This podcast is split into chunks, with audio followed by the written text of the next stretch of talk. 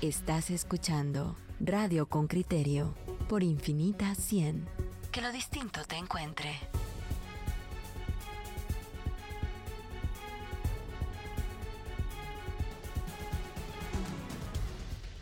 Oyentes con criterio, este mensaje va dedicado para todos ustedes que nos empiezan a contar, bueno, sentí síntomas, eh, a lo mejor me iré a hacer una prueba. Va dedicado a todas las personas que en este momento han levantado la mano para decir, sí, yo tengo un conocido que padece de COVID, sí, en mi oficina hay por lo menos cuatro en cuarentenados. ¿Sabe qué? El Ministerio de Salud que se ha resistido tanto a pesar de que circulan ya en nuestro mercado, eh, se encuentra a las puertas de aprobar las pruebas rápidas de COVID.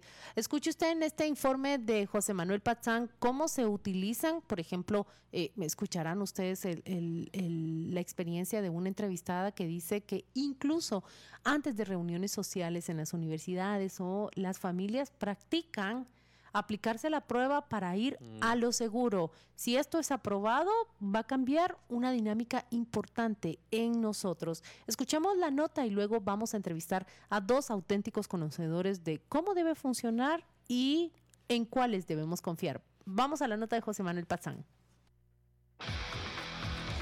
Reportero con criterio. ¿Planea reunirse con amigos que no ve desde hace mucho tiempo? Es la pregunta de un anuncio en las redes sociales, seguido de una recomendación para adquirir por 300 quetzales pruebas rápidas para detectar COVID-19. Conscientes de que este mercado incrementa aún sin autorización, el Ministerio de Salud dará luz verde para que las pruebas caseras de antígeno o de diagnóstico nasal se vendan en las farmacias, aunque no cuentan con un sistema para evitar que el subregistro de casos continúe. Francisco Coma, ministro de salud. Eh, sabemos que en el mercado ha existido una venta de pruebas eh, caseras que no necesariamente estaban reguladas. Desde hace ya un tiempo, el Laboratorio Nacional ha hecho un proceso de evaluación de algunas pruebas, las cuales eh, fueron certificadas y por lo tanto con el objeto de poder disminuir el uso de estas pruebas no certificadas o de manera, podría decir yo, no adecuada, decidimos que era conveniente llevar o dar acceso a pruebas de calidad certificadas a través de las farmacias, que son entidades que son reguladas también. Coma dice que no hay una fecha exacta para liberar la venta de estas pruebas en todas las farmacias, pues el Laboratorio Nacional de Salud comenzó la evaluación de las que ya circulan para certificarlas. También se elabora una guía y se analizan soluciones para garantizar que quienes se hagan este tipo de pruebas en su casa lo reporten al Ministerio de Salud. La gente se hace las pruebas en casa y el problema es que tampoco lo reportan. Pero sí, sí hay una consideración y una evaluación de desarrollo de una hoja de reporte. Por otro lado, la recomendación es que en la medida, si una prueba casera nasal sale positiva, por favor puedan acudir a una prueba confirmatoria para que se les pueda hacer entrega del kit. Una quinta ola de contagios de COVID-19 ha elevado la positividad hasta en un 40% en los centros de salud y se debe a la nueva variante de Omicron, que es un 30% más fácil de contagiar. Según el ministro de Salud, esta situación empieza a reflejarse en los centros de diagnóstico, ya que se forman largas filas de personas y por esa razón muchos acuden a las pruebas rápidas. Mientras en Guatemala las autoridades de salud analizan el tema, en otros países estas pruebas se venden o son financiadas por el Estado para garantizar la salud de los estudiantes o simplemente para los asistentes a una reunión familiar o ingresar a una discoteca. Ligia Hubert, catedrática universitaria residente en Buffalo, Nueva York, dice que en las escuelas y universidades hay mucha confianza en las pruebas caseras de tipo nasal y es normal que se entreguen de forma gratuita. Estas se recomiendan incluso un día antes de que los estudiantes participen en actividades donde tendrán mayor contacto físico. Carolina Castellanos, quien se dedica a la importación de medicamentos, dice que si se libera la venta de estas pruebas, algunas casas farmacéuticas aprovecharán el momento para incrementar los precios y otras casas no autorizadas venderán el producto con mayor facilidad. Actualmente, la agencia encargada de la Administración de Medicamentos y Alimentos, FDA, por sus siglas en inglés, ha autorizado 17 marcas diferentes de pruebas caseras. En algunas farmacias de Guatemala se indicó que el costo de estas pruebas es de 1.500 quetzales la caja que contiene 20 pruebas de antígeno, aunque fueron retiradas del mercado hasta nueva orden. José Manuel Pazán, Radio con Criterio. Estamos de vuelta y ya escuchamos esa nota, hasta 17 marcas que han sido autorizadas. En la línea telefónica nos va a acompañar César Conde, él es el jefe del Laboratorio Nacional de Salud, pero también se va a unir a esta entrevista Karen Sagastume, jefa del Departamento de Regulación y Control de Productos Farmacéuticos y Afines. Bienvenidos a ambos de nuestros entrevistados. Para arrancar, quiero lanzarle la pregunta a César Conde. ¿Cómo, cómo ¿Cómo eh, debemos interpretar eh, este anuncio del Ministerio de Salud? Eh, ¿Cuándo podremos contar con esos kits de pruebas rápidas? Buenos días, Claudia. Muy buenos días también para toda la audiencia. Es un gusto saludarlos y también agradezco este espacio para poder compartir alguna información técnica respecto a estas pruebas. Yo creo que como bien lo decía el, reportaje, en ese sentido, yo creo que ya obedece la reacción del ministerio al, digamos, autorizar estas eh, pruebas debido a la alta demanda que, que, existe en la población respecto a realizarse estas, estas pruebas, digamos, de autotoma o testeos caseros, como les llaman algunos, o, o pruebas sin receta, como también se le llaman en algunos otros lugares. Yo creo que aquí lo que es importante, eh, Claudia, es tener bien eh, establecido que realmente estas eh, pruebas, digamos, como una vigilancia epidemiológica, como las pruebas que se están corriendo en los laboratorios, no van a tener un uso en ese sentido, sino que en salud pública estas pruebas sirven mucho como una estrategia, digamos, para que las personas que quieran, digamos, eh, testearse y cuando en algún momento tienen síntomas y no quieran acudir a un laboratorio, ya sea oficial del Ministerio de Salud o del IX eh, o inclusive de la eh, privado, puedan autotestearse en su, en su casa. ¿Y eso en qué casos va a ser?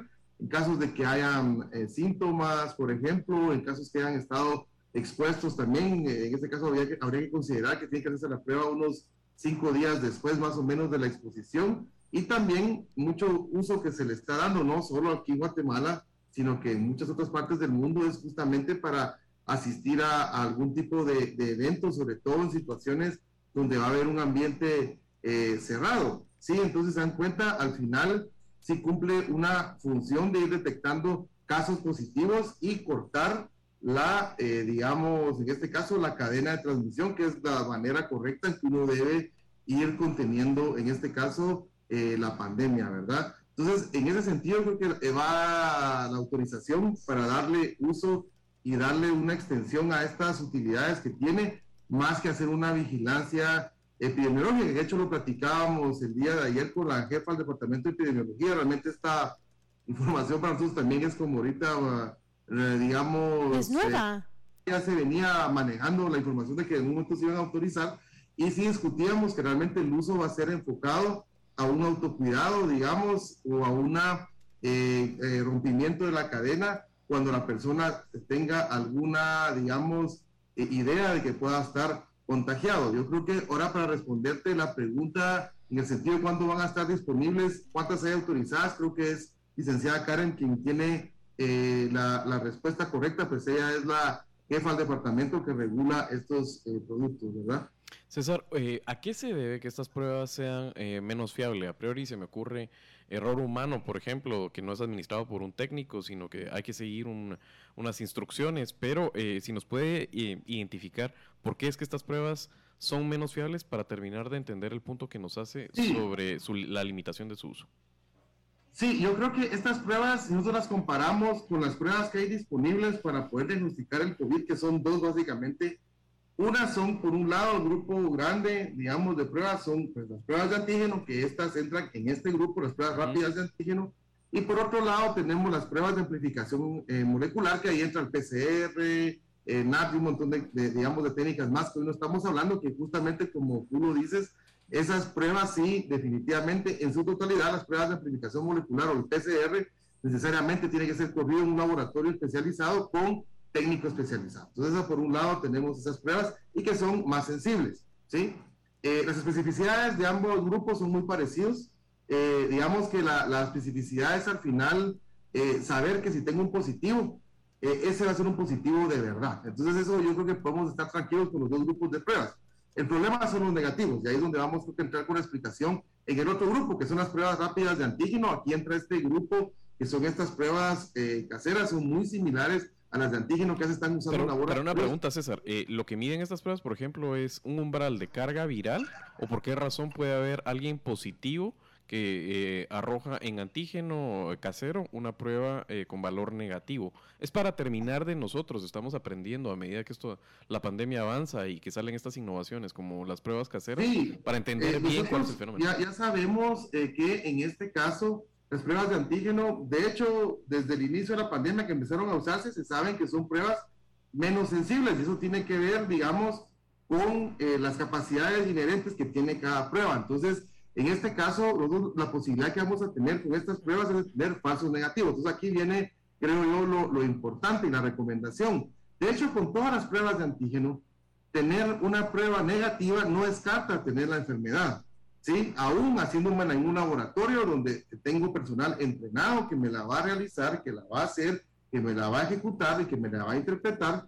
Y digamos que ahora ya, cuando me la hago yo en casa, que usualmente son pruebas nasales, es decir, que el hisopo, sí, eso, es importante aclararlo, va a ser, digamos, o va a entrar solamente en las fosas nasales sin entrar en mucha profundidad, a diferencia de un hisopado nasofaringeo, que es que entra pues, básicamente hasta la garganta. En este caso vamos a tener nosotros solamente eh, una, un hisopo que va a pasar por la nariz y ahí es donde, donde yo voy a recolectar la muestra para hacer la, la prueba. Entonces, eh, digamos que ahí ya tenemos nosotros un factor que puede hacer que encontremos una menor cantidad de, de, virus, digamos, ¿verdad? Otra cosa, como bien lo mencionaste, es que al hacérmelo yo y al no seguir bien las instrucciones del fabricante, yo puedo cometer errores, ya sea de ejecución de la prueba e inclusive si no entendí cómo interpretarla, también de lectura.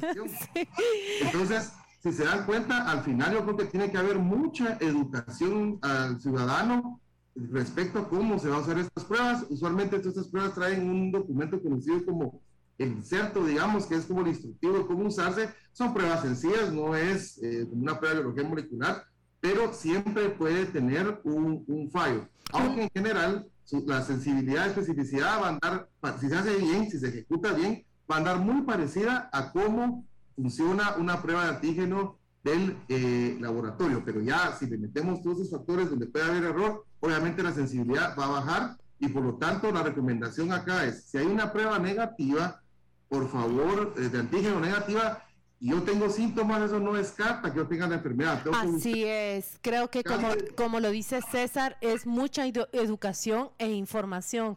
Karen Sagastume, ella es la jefa del Departamento de Regulación y Control de Productos Farmacéuticos y Afines en el Ministerio de Salud. Bienvenida Karen, gracias por acompañarnos en esta entrevista. Quisiera preguntar de entrada, ¿cuántas solicitudes hay en su mesa para la aprobación de estas pruebas rápidas de COVID? Buenos días, Claudia, Juan Luis, Pedro. Es un gusto saludarlos. Gracias por este espacio y respetable audiencia que nos escucha también. Gracias por su interés en, en seguir avanzando en estos temas de salud pública y de interés nacional. Eh, es importante mencionar que las pruebas de COVID tienen prioridad para nosotros. Nosotros actualmente no tenemos presa. Al día de ayer teníamos 10 pruebas de COVID pendientes de evaluar y el día de ayer se aprobaron cuatro más. Eh, actualmente contamos con 243 reportadas en la última actualización de la página que se encuentra disponible eh, para el usuario. Pero eh, es importante mencionar que nosotros no tenemos eh, una presa o un atraso pendiente de evaluar de este tipo de pruebas. Karen, el resumen es, eh, dijiste 243, por favor, no, nos, ¿nos puedes decir? Sí, 200, 243 pruebas aprobadas con inscripción sanitaria. Muy bien, y nos dijiste que en la página del Ministerio de Salud podemos revisar cuál es la que compremos, cuál se encuentra autorizada, ¿en dónde lo podemos revisar? Exacto. Tenemos en la página del departamento eh, www.medicamentos.mspas.gov.gt Tenemos una pestaña de COVID-19 donde publicamos el listado de pruebas registradas, autorizadas de COVID-19 y hay mucha, mucha otra información de interés también como parte de la transparencia del departamento. Pero para el tema que nos ocupa, ustedes ingresan a la página en, en la pestaña de COVID y dan clic en la parte del listado de pruebas registradas. Aquí estoy justamente yo en la página y dice listado de pruebas registradas autorizadas de COVID-19. ¿Verdad? Sí, es correcto. Eh, esto se va a actualizar al 30 de junio para darles el dato, el dato con el cuadre eh, de estas últimas pruebas que les acabo de mencionar. Eh, pero hasta el momento tenemos, pues las que ustedes pueden observar en la página, pueden encontrar el número de registro, la fecha de vencimiento y el nombre del ah, Ahora mismo vamos a, circularlas en, en, el, en nuestras redes sociales. 243. Una pregunta, Karen. ¿Estas pruebas gozan de la autorización de la FDA? ¿Es esa acaso una guía para probarlas en Guatemala? Sí, por supuesto. Eh, parte de Parte de los requisitos es presentar un certificado original de garantía de manufactura que, que, es emitido por la autoridad sanitaria del país de origen. Esto puede ser, dependiendo del país, puede ser un certificado de buenas prácticas de manufactura o puede ser una norma ISO. Por supuesto que tenemos una gran cantidad de pruebas registradas eh, que provienen de Estados Unidos, pero no significa que únicamente registramos esas pruebas. También tenemos eh, pruebas que vienen de Europa, tenemos pruebas que vienen de Japón y de diferentes países. Muy bien, es decir, no nos estamos guiando únicamente por la aprobación de FDA. Eh, yo quiero volver con César y quisiera que, que hiciéramos el, el, ejercicio, porque esto es lo que le importa a las personas. Em, ¿cuáles son las recomendaciones que, que, le da a la hora de salir a comprar estos kits? Eh, ya nos dijo que sigamos el instructivo, ya nos dijo que las instrucciones deben aplicarse muy bien, pero quisiera preguntar, comprar un kit para la familia, cuándo aplicarlo, cuándo no, esos pequeños consejos prácticos que debemos seguir para cuidarnos mejor. Sí, yo creo que hay varias circunstancias en las que yo me voy a aplicar una prueba. Creo que no va a variar mucho respecto a cuando busco una prueba, cuando voy al laboratorio que me la hagan. Eh, una es cuando tengo síntomas, ¿verdad? Quiero saber si estoy enfermo y quiero cortar la cadena de transmisión. ¿Y qué es lo que hace uno usualmente? Eh, aislarse, ¿verdad? O ponerse más y tener mucho cuidado. Entonces, yo creo que es la primera razón que alguien va a buscar esta prueba. Por otro lado, yo creo que va a ser también cuando yo fui contacto de alguien y quiero saber, ahí tendría que esperar entre unos tres y cinco días, más o menos, cinco días el tiempo que usualmente usamos eh, en el Ministerio de Salud para, para muestrear eh, contactos, ¿verdad? Esperar unos cinco días después de un contacto de riesgo, un contacto de riesgo de haber estado en un espacio cerrado sin mascarilla por más de cinco minutos con alguien. Si se dan cuenta, realmente es bien fácil tener un contacto de riesgo, ¿verdad? Entonces, cinco días después yo consigo mi prueba y me, puedo autotestear. Eh, y otra es, por ejemplo, antes de ir a un, digamos, eh, evento, alguna actividad, yo quiero estar seguro de que no, o segura de que no quiero contagiar a nadie más, o si podemos poner como requisito que la gente se autoteste para poder ingresar a un recinto, a una actividad, eso yo creo que puede ayudar a cortar la cadena de transmisión y creo que a eso es a lo que va dirigida esta autorización. Ahora, eh, bien, recomendaciones. Si sale negativo y yo tengo síntomas, eso no descarta que yo vaya a tener la enfermedad. Tengo que buscar, entonces mejor, una mejor prueba o un servicio de laboratorio para que me puedan a mí, digamos, ¿cómo se llama? Testear, ¿verdad? Si sale algo positivo, igual también, si tengo una sintomatología muy severa, tengo que buscar, digamos, en este caso, eh, asistencia médica también. O sea, si se dan cuenta, esto solamente lo único que acelera un poco es tener la noción de si estoy infectado o no, nada más. Todo lo que sigue manejándose de la misma eh, manera, ¿verdad? Entonces yo creo que eso es lo, importante. También yo creo que, eh, y por la experiencia en otros países, muy probablemente estas pruebas se van a, a, concentrar en zonas de algún tipo urbanas o en cierto grupo de la población que pueda adquirirlas y utilizarlas lo que también ayuda un poco a desfogar, digamos, los sistemas de salud y que aquellas personas que no las puedan adquirir puedan adquirir y llegar a los servicios de salud y ser atendidos. Claro, que están eh, que están también ofrecidos de manera gratuita. Ojalá que también las pruebas rápidas puedan eh, poner, eh, estar al acceso de, de, de, todas las de todas las personas. Por lo que tú dijiste, es detectar aceleradamente si si van a estar disponibles. La última pregunta que le quisiera plantear a Karen es ¿Desde cuándo se aprobó el, el primer kit, la, la primera marca? Karen, ¿está allí? Sí, sí, claro, con mucho gusto. Eh, realmente estamos aprobando pruebas de COVID desde el año 2020. Eh, no entiendo si va en el sentido de desde cuándo autorizamos esta modalidad de que se puedan adquirir en farmacias. Sí. ¿Sí? El día de ayer, 27 eh, de junio, publicamos un comunicado que también está disponible en la página del departamento, en el cual eh, eh, se, hace de conocimiento de la población que la Dirección General autoriza la comercialización de estas pruebas de diagnóstico en farmacias y distribuidoras. En Guatemala tenemos 7.300 farmacias registradas, por lo tanto, como decía el licenciado Conde, esto va en el sentido de autocuidado y sobre todo de limitar que ya no haya comercio ilegal de pruebas que no cumplen. Karen, es decir, a partir de ayer están aprobadas.